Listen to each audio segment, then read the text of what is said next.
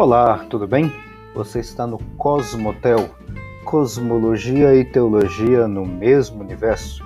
Seja muito bem-vindo.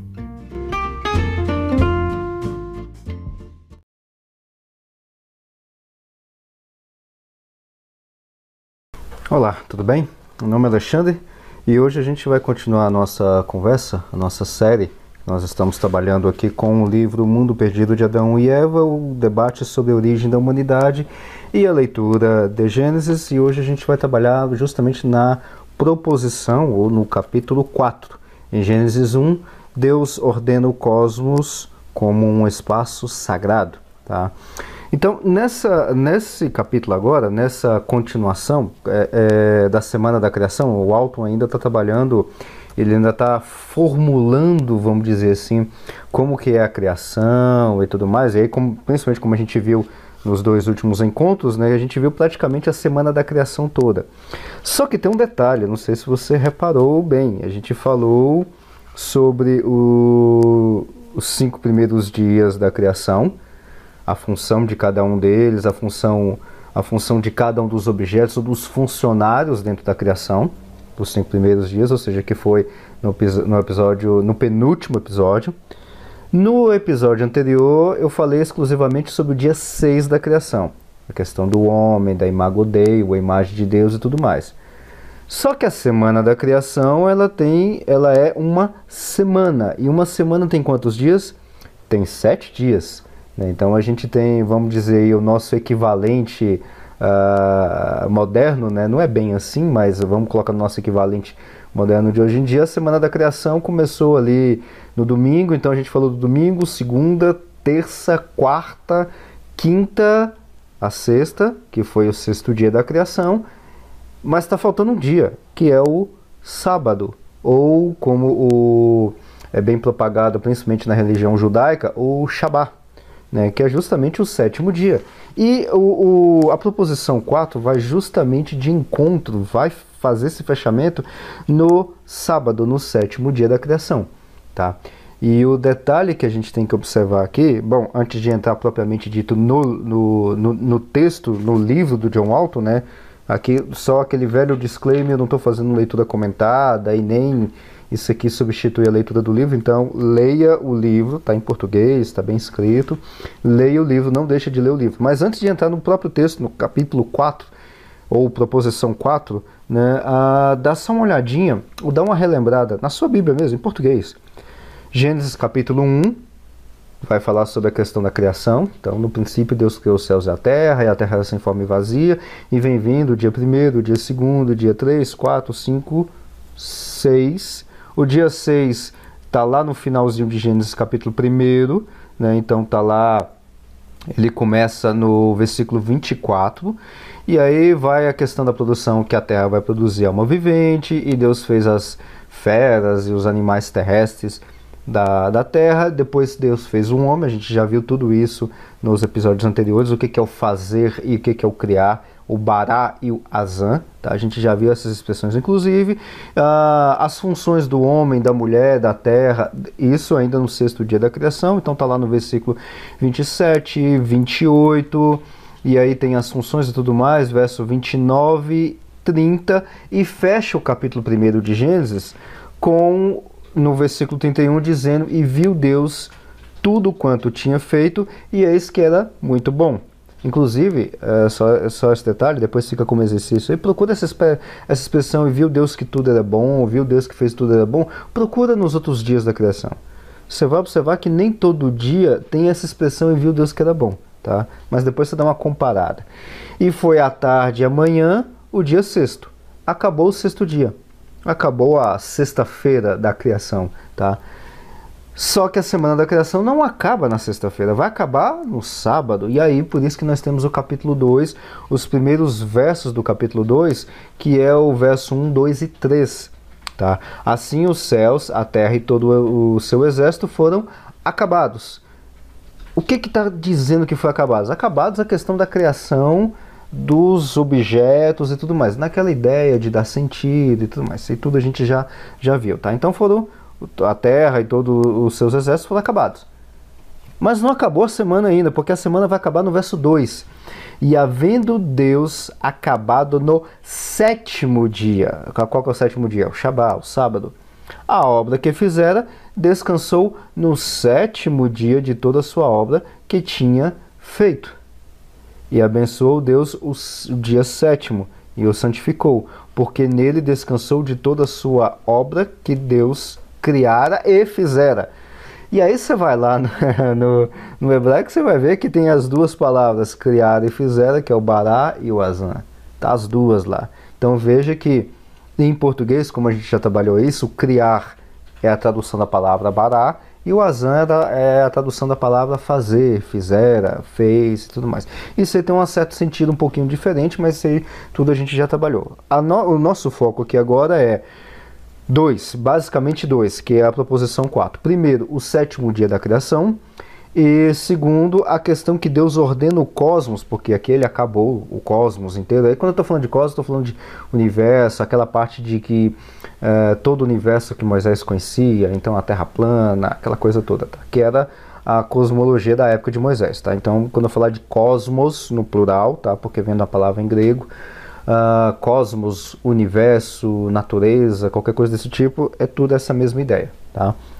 Obviamente tudo tem uma diferença, é, é, palavra, mas eu vou utilizar aqui como, como sinônimos entre si, tá? Essas palavras.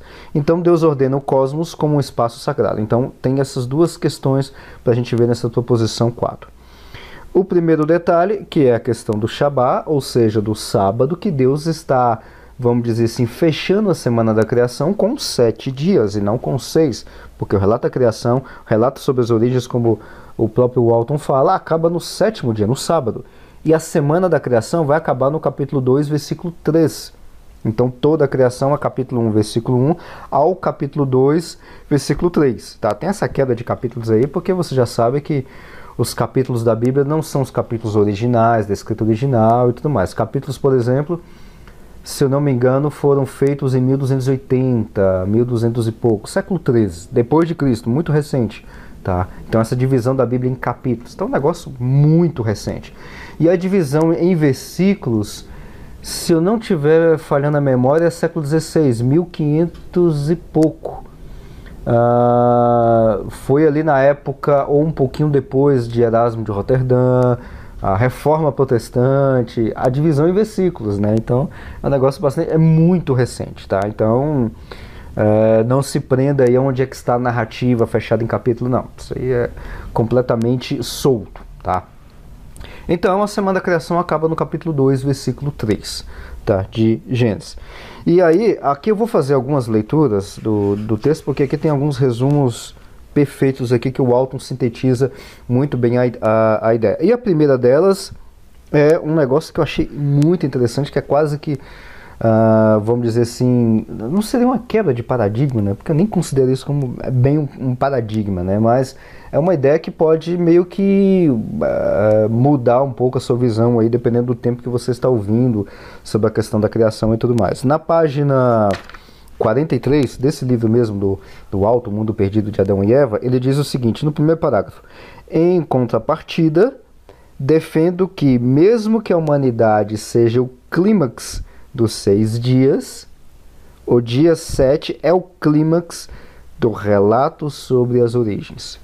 Tá? Então isso é bastante interessante porque tem várias passagens e, são, e a gente não vai analisar isso, principalmente no livro de Salmos Uh, tem uma passagem que vai falar sobre a questão da coroa da criação, que o homem é a coroa da criação e tudo mais. Ou seja, coloca o homem, o homem ser humano, o Adão.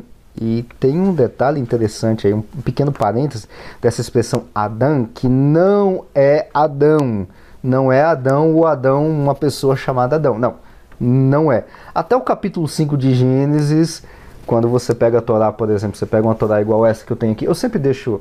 É, eu, eu, eu, acho que eu coloquei nos comentários, mas qualquer coisa você pode depois dar uma olhada. Eu, eu utilizo essa aqui, ó.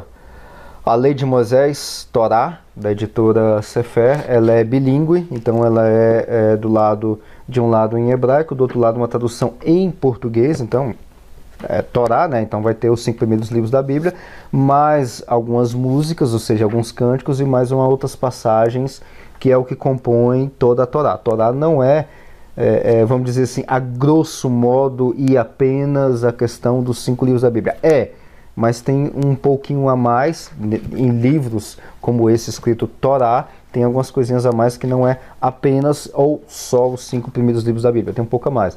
Tem algumas músicas, tem alguns poemas, bênçãos, bênção do Raftará, bênção para as parturientes que deram à luz, né, e outras coisas mais. E essa edição que eu tenho aqui, ela também é comentada, ou seja, é uma tradução que, uh, feito por judeus, ou seja, judeus que seguem a, a, a lei de Moisés. Né? Então essa tradução, por exemplo, do hebraico para o, para o português é feita pelo Meir Matsali Melad, Melamed, né? na década de 60.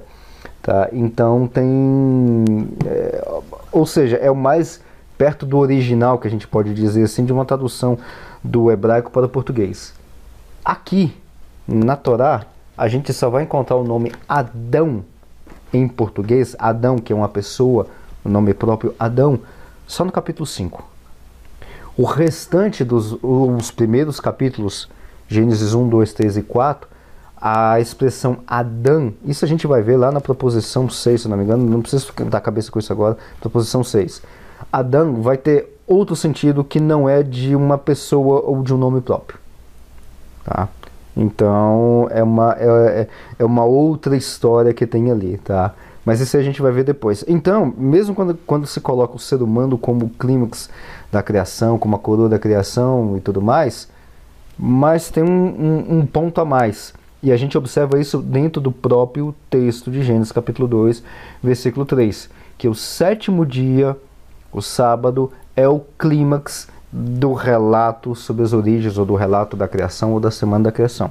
O próprio texto. E aí o alto vai puxar essa ideia. Ah, um outro detalhe que eu esqueci de mencionar, eu não vou discutir aqui a questão da, da do sábado, guardar o sábado. Não, nós somos cristãos, a gente guarda o domingo. Não, a gente é um pouquinho mais aberto, a gente não guarda o domingo, a gente guarda um dia específico. Isso é uma outra discussão, tá? Ser uma outra discussão e eu não vou entrar dentro dela. Então eu vou entrar aqui na, na discussão apenas, exclusivamente, a questão do sábado dentro do relato da criação.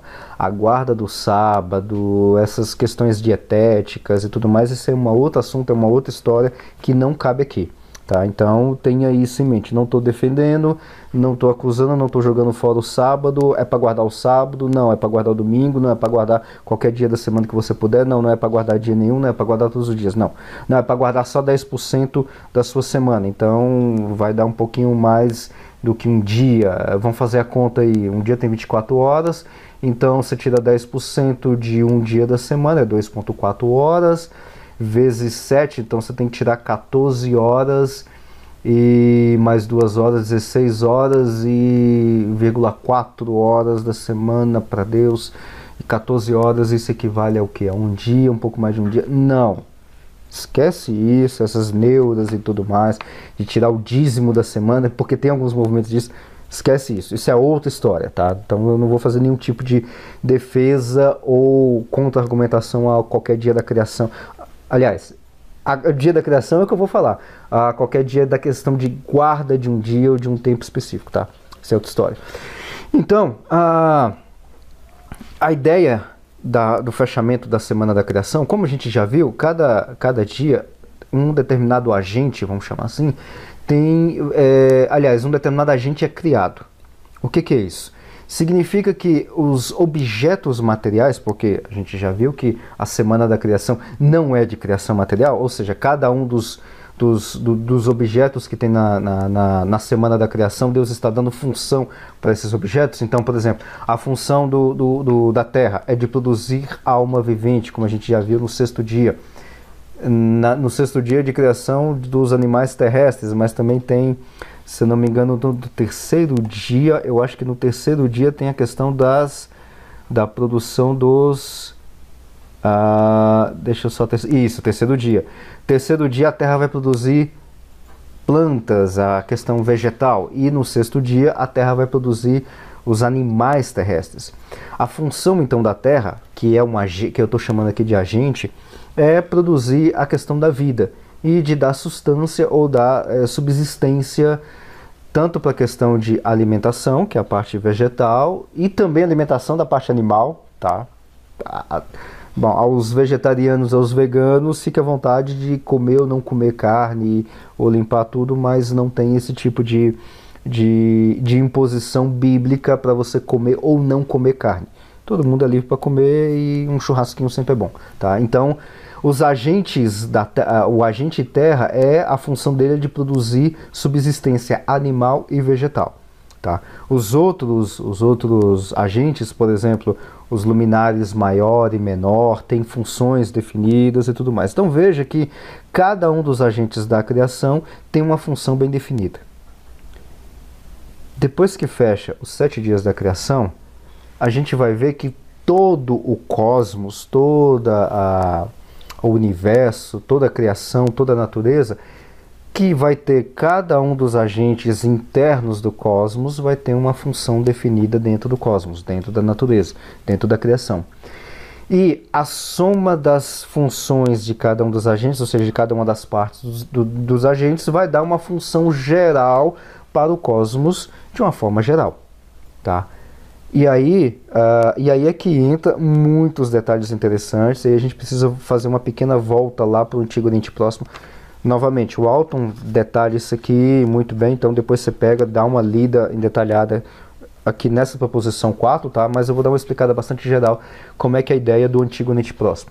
Por exemplo, se você pegar ah, nos primeiros assentamentos que a gente tem conhecimento, assentamentos humanos, assentamento que eu digo é, é algo do tipo que é mais sedentário, sedentário no sentido de de um, um agrupamento de pessoas que deixa de, de, deixa de ser nômades e começa a se juntar e fazer assentamento e tudo mais. O mais antigo que a gente conhece, os mais antigos, está na região que hoje nós conhecemos ali como Síria, Turquia, aquela, a, aquela região ali que antigamente está chamada de Ásia Menor. Né? Então, a, a, o livro de Apocalipse, por exemplo, tem algumas cartas, né? as, as cartas às sete igrejas da Ásia Menor.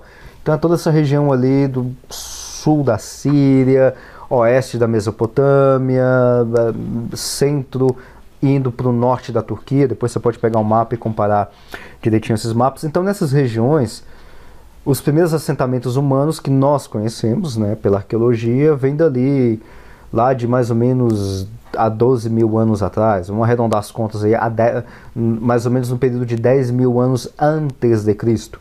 Então você pega ali as regiões, tem uma região ali da Turquia que eu não sei falar, porque é cheio de, de acentos e tudo mais, eu não consigo falar turco, mas tem uma outra região ali perto, que essa eu consigo já falar um pouquinho, que é Globek Tepe.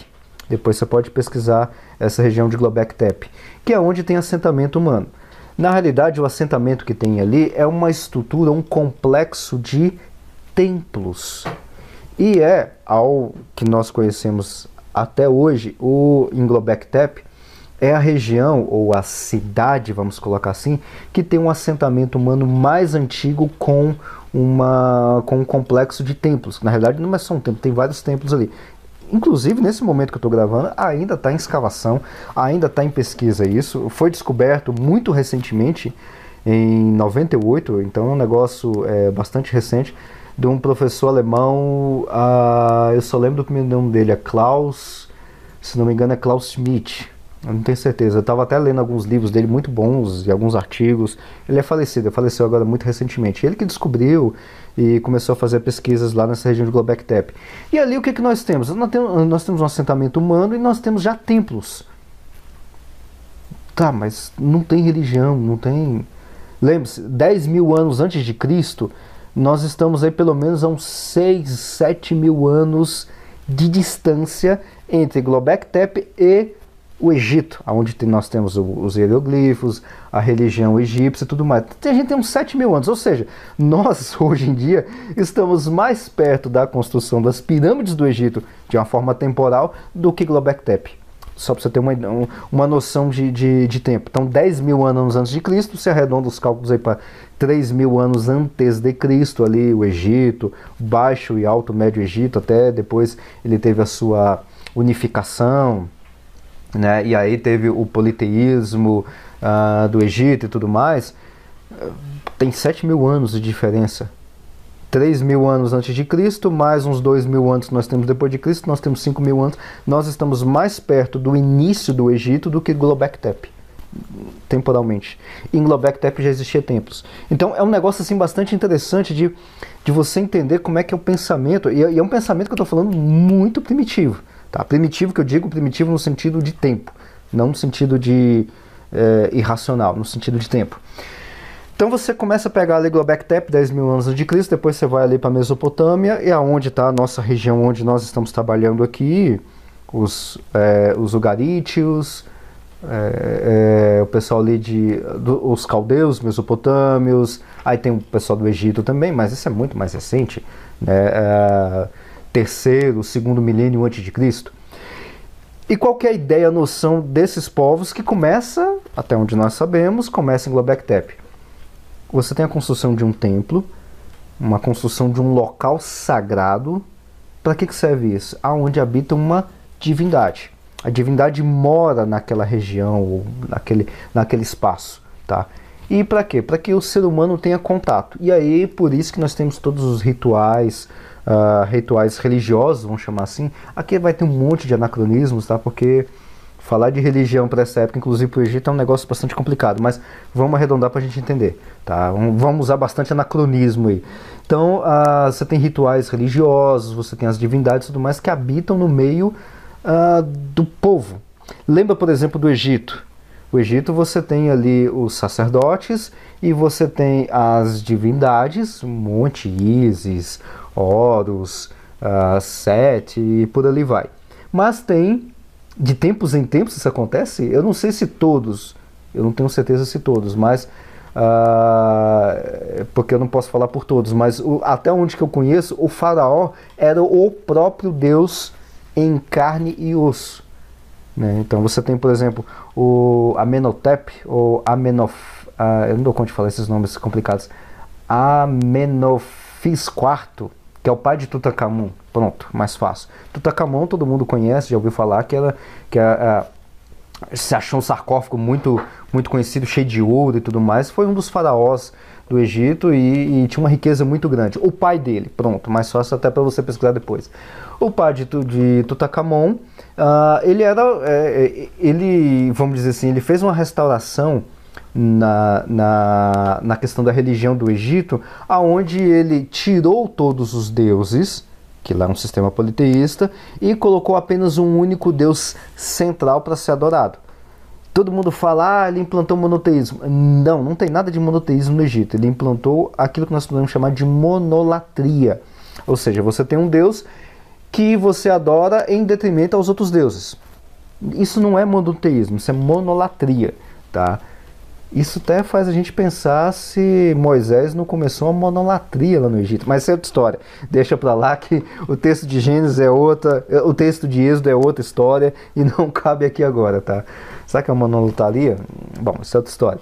Então, a, o próprio faraó era o próprio Deus encarnado. E aí ele troca o nome, é, é, o, o nome de si, de si próprio como sendo o Deus encarnado. Ele puxa o culto ao Deus Ra, é, espero não estar não tá trocando o nome dos deuses, e aí ele se auto-intitula como é, Akhenaton, Akhenaton, né? Aliás, não é o deus Ra, eu sabia que estava errando, é o deus Aton. O Ra foi, foi, foi que é o Amon Ra, é outro deus, é o deus Aton, e aí ele se auto-intitula, por isso que a gente até conhece o nome dele, como é, faraó Akhenaton, tá? Então, a, o próprio Deus está vivendo no meio da população, no meio da sociedade. Nós temos sacerdotes e tudo mais. Essa é a ideia ou a concepção que nós temos aqui em Gênesis, de uma, um templo onde uma divindade, no caso o próprio Deus bíblico, vai habitar. Tá, mas espera aí, uh, não tem ser humano ainda, cadê o templo? O templo aqui, que é o que o, o, o, Alton vai trabalhar, é o próprio cosmos. Ou seja, a criação toda é o templo onde Deus vai habitar. E aí a gente vai ver mais para frente, futuramente, nas proposições, porque se você tem um sistema de culto, entre aspas, e você tem um templo, você tem uma divindade, a divindade está morando no templo, você tem pessoas e tem que ter um negócio que nós chamamos de sacerdote. Ah, quem é que é o sacerdote aqui? Eu já vou dar spoiler que a gente vai ver lá na frente. Adão e Eva. sacerdotes desse templo. É, se você não leu o livro ainda, leia, mas a gente vai, a gente vai entrar nesses detalhes futuramente, que é o próprio é, Adão e Eva, ou Adão e Eva, que são os nomes em hebraico, que não é bem o nome de duas de duas pessoas, vamos dizer, vamos colocar desse jeito. Mas isso aí é história é, futura. Então, qual que é a ideia que nós temos aqui em Gênesis e finalizando no, no, no Shabbat, no sábado? É que Deus está criando um espaço, um local para habitar. Tanto que no versículo, no capítulo 2, vai dizer que Deus descansou e abençoou e santificou o dia sétimo dentro da criação ou dentro do templo que ele estava organizando e dando funções. E aí entra uma analogia que o, que, que o Alton coloca, é bastante interessante, que é a, é a, a analogia da casa e do lar. O que, que é uma casa? A casa é uma estrutura de paredes que tem teto e que tem um monte de coisa dentro. Isso é uma casa. A gente tem um monte de casas por aí. É um lar? Aí é que vem o salto. Para você chamar essa estrutura de paredes com um monte de móveis dentro, telhado e tudo mais de lar, significa, ou você tem que colocar um significado para essa estrutura física que já existe e não é um lar, você tem que colocar um significado para ela. Na colocação desse significado, ou seja, de um lugar onde você chega, vai descansar, vai uh, fazer outros tipos de atividade com finalidades próprias, por exemplo, você vai num local dentro dessa casa onde tem um negócio que sai uma chama e coloca uma comida em cima que é o que nós chamamos desse cômodo de cozinha. Então, Uh, não é que esse cômodo tem o nome de cozinha, mas você dá o nome dessas coisas de cozinha porque vai ter uma função de um local que faz alimentos. Então você está dando função para aquilo lá, porque cozinhar não existe cozinhar no sentido material. É uma função que você dá para um conjunto de utensílios e para uma, uma região vamos chamar assim, uma região geográfica dentro da casa. E aí, na medida que você começa a utilizar essa casa, dando com as suas devidas funções, num negócio onde você deita e passa a noite toda deitado, ou num outro cômodo da casa que você entra e cai uma água em cima de você que você chama de banheiro, no outro que você chama quarto de dormir, por ali vai. Quando na medida que você vai dando funções para essas coisas internas da casa, você está transformando ou está colocando essa casa como sendo um lar. Tá? E aí vai entrar um, um, um, detalhezinho aqui que o, que o Alto coloca na página 44, que é o seguinte: não há ordem, uh, ou seja, uh, a questão que ele está falando aqui uh, da casa, cheio de, de, de, de, móveis e tudo mais, cheio de, de, de, caixas, não há ordem. A casa funciona como deveria: tem encanamento, eletricidade, forro, fundações, etc. Mas não existe um lar funcionando. Então a família começa a gastar tempo, dia após dia, arrumando os móveis, abrindo as caixas, organizando o seu lar. Eles começam a fazer um balanço de tudo que a casa lhes oferece, que pode ajudar a fazer dela um lar, essa casa, confortável e funcional. E aí mais para frente ele vai dizer nessa mesma página 44, os membros da família não estão fazendo todo o trabalho para tirar uma soneca quando concluírem, nem estão esperando terminar tudo para então saírem. Eles estão fazendo tudo isso, ou seja, organizando a casa, dando funções e tudo mais, para que possam morar ali na casa, para transformar a casa num lar. Quando eles descansam de todo o trabalho da organização, eles não o fazem relaxando, mas funcionando no espaço organizado. Volta agora aqui no versículo. Ah, cadê? Descansou? No versículo 3 do capítulo 2. E abençoou Deus o dia sétimo, santificou, porque nele descansou de toda a sua obra que Deus criara e fizera. Ah, então agora acabou. Deus botou a, a, a uma, uma cadeira de balanço, pegou uma aguinha de coco, ainda mais esse calorão que tá fazendo, a aguinha geladinha e tudo mais, agora tô descansando. Não. O descanso que é falado aqui não é o descanso no sentido de deitar e dormir ou de deixar a coisa funcionar, não. É de usufruir ou de funcionar o funcionamento de uma casa, que é o que nós chamamos de lar. É essa a ideia que tem aqui no texto no sétimo dia, no sábado, ou a função de todo o cosmos, de transformar esse, essas coisas que têm várias funções numa função geral, aonde a divindade, o próprio Deus, vai habitar, descansar, não no sentido de dormir, mas descansar no sentido de colocar em funcionamento essa coisa toda que ele fizera, ou seja, fazer aqui no sentido de dar função, e a coisa está funcionando, ele está descansando, ou seja, está usando isso. Isso é o sábado. Isso é a função do cosmos, tá? E aí um pouquinho mais para frente o o Alto vai falar da questão da teologia do descanso na Bíblia, então isso aqui eu, eu vou passar é, direto porque não tem não tem função para dentro disso que a gente está trabalhando, mas leia porque é bastante interessante, tem, tem, uh, tem muitos detalhes aqui, mas eu queria puxar sua atenção para a página 45, que ele vai dizer o seguinte, o conceito do, é, de descanso divino no Antigo Oriente Próximo. Como eu falei para você, a questão do tempo, da divindade é, morar e tudo mais, e aqui ele vai colocar um detalhe que é bastante interessante. Não seria difícil para qualquer leitor do Antigo Oriente Próximo olhar brevemente para o relato do dia 7 e concluir ser uma história sobre um templo.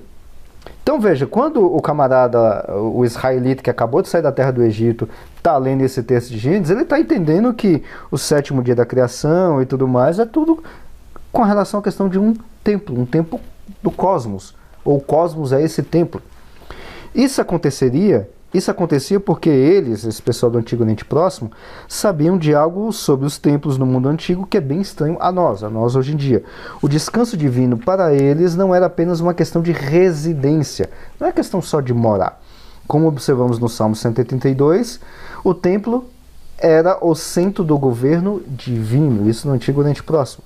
No mundo antigo, ele era a base de comando do cosmos, ou seja, aonde a divindade mandava ou de onde a divindade mandava em tudo.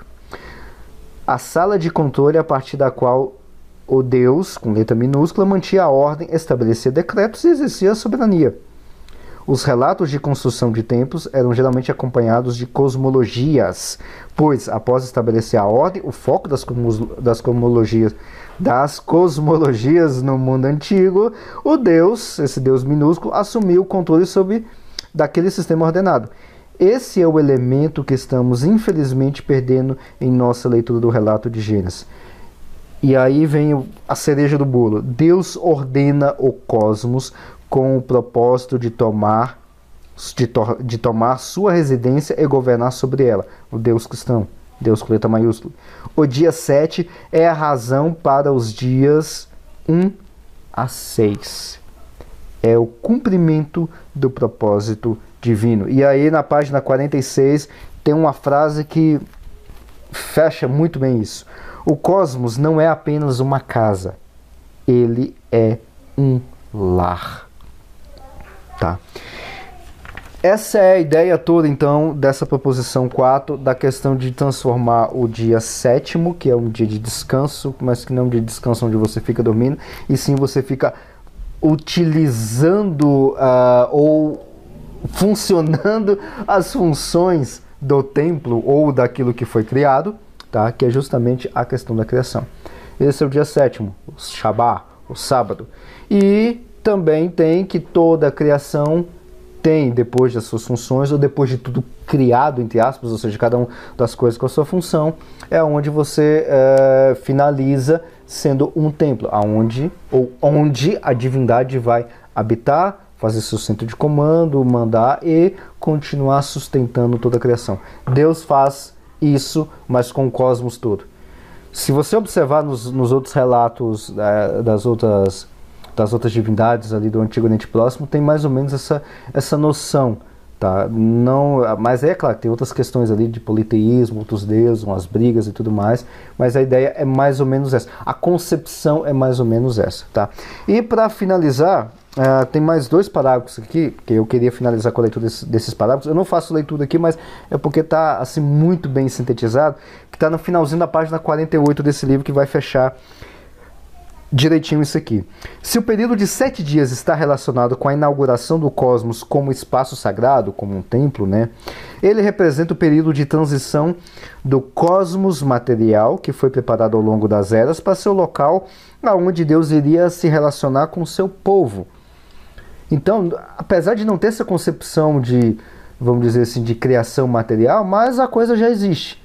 Lembra lá do, do Sem Forma e Vazia? do caos Torru e Vaborru que a gente está trabalhando. Então, depois que aquele negócio está organizado, ou seja, você já deu as funções, as coisas já existiam de forma material. Então, por isso que aqui não faz sentido a gente trabalhar com ciência.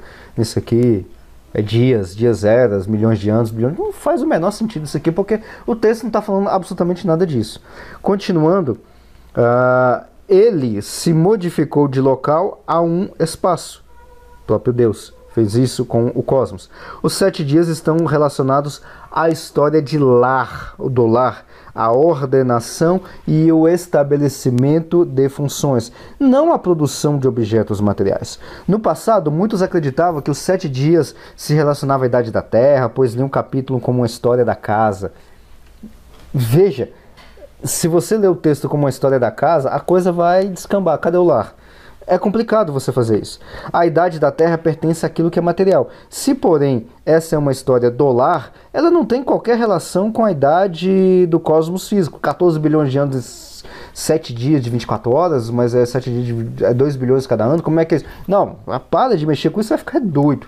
Tá? Então não mexa com isso. Um período de sete dias não diz respeito a quanto tempo levou para se construir a casa. Diz respeito ao processo, ao processo, mas não é o tempo, ao processo pelo qual a casa se tornou um lar. Essa interpretação encontra apoio tanto no texto bíblico, que é o que a gente está trabalhando, quanto no contexto do Antigo Oriente Próximo. Se for aceito, então significa que a Bíblia não faz afirmações relacionadas à idade da Terra. É, e não faz mesmo, tá? E aí eu já estou falando não como o Alton, mas sim como um físico. A Bíblia não faz nenhuma afirmação sobre a própria idade da Terra, porque não faz sentido. A Terra tem 4,565, se não me engano, bilhões de anos. A Bíblia não está falando de geologia, geofísica ou criação material da Terra. Simplesmente não fala. Se você ler esse relato de Gênesis capítulo 1 até o capítulo 2, versículo 3, como um relato literal de 7 dias de 24 horas ou qualquer outra coisa do tipo, vai dar ruim em tudo. Não faça isso.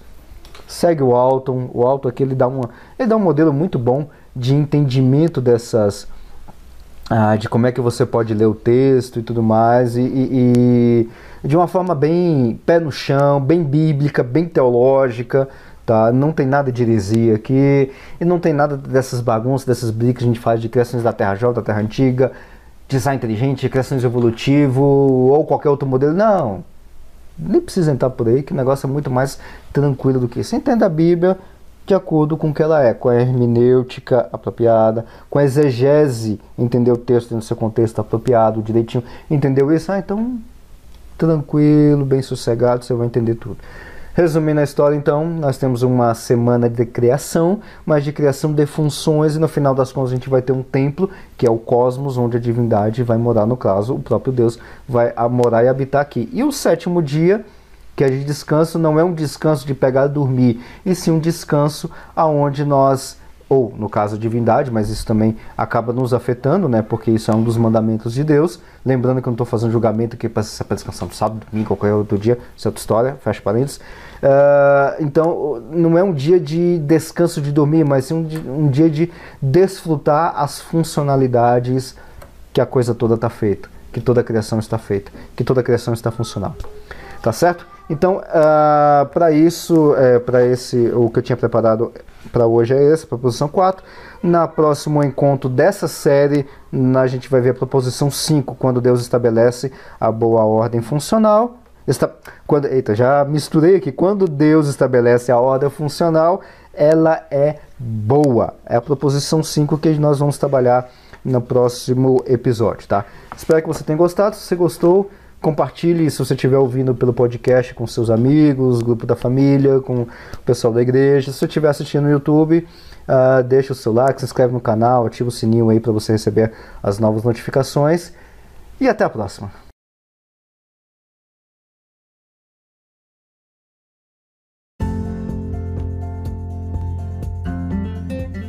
Muito obrigado por acompanhar até aqui e te aguardo no próximo episódio. Até a próxima!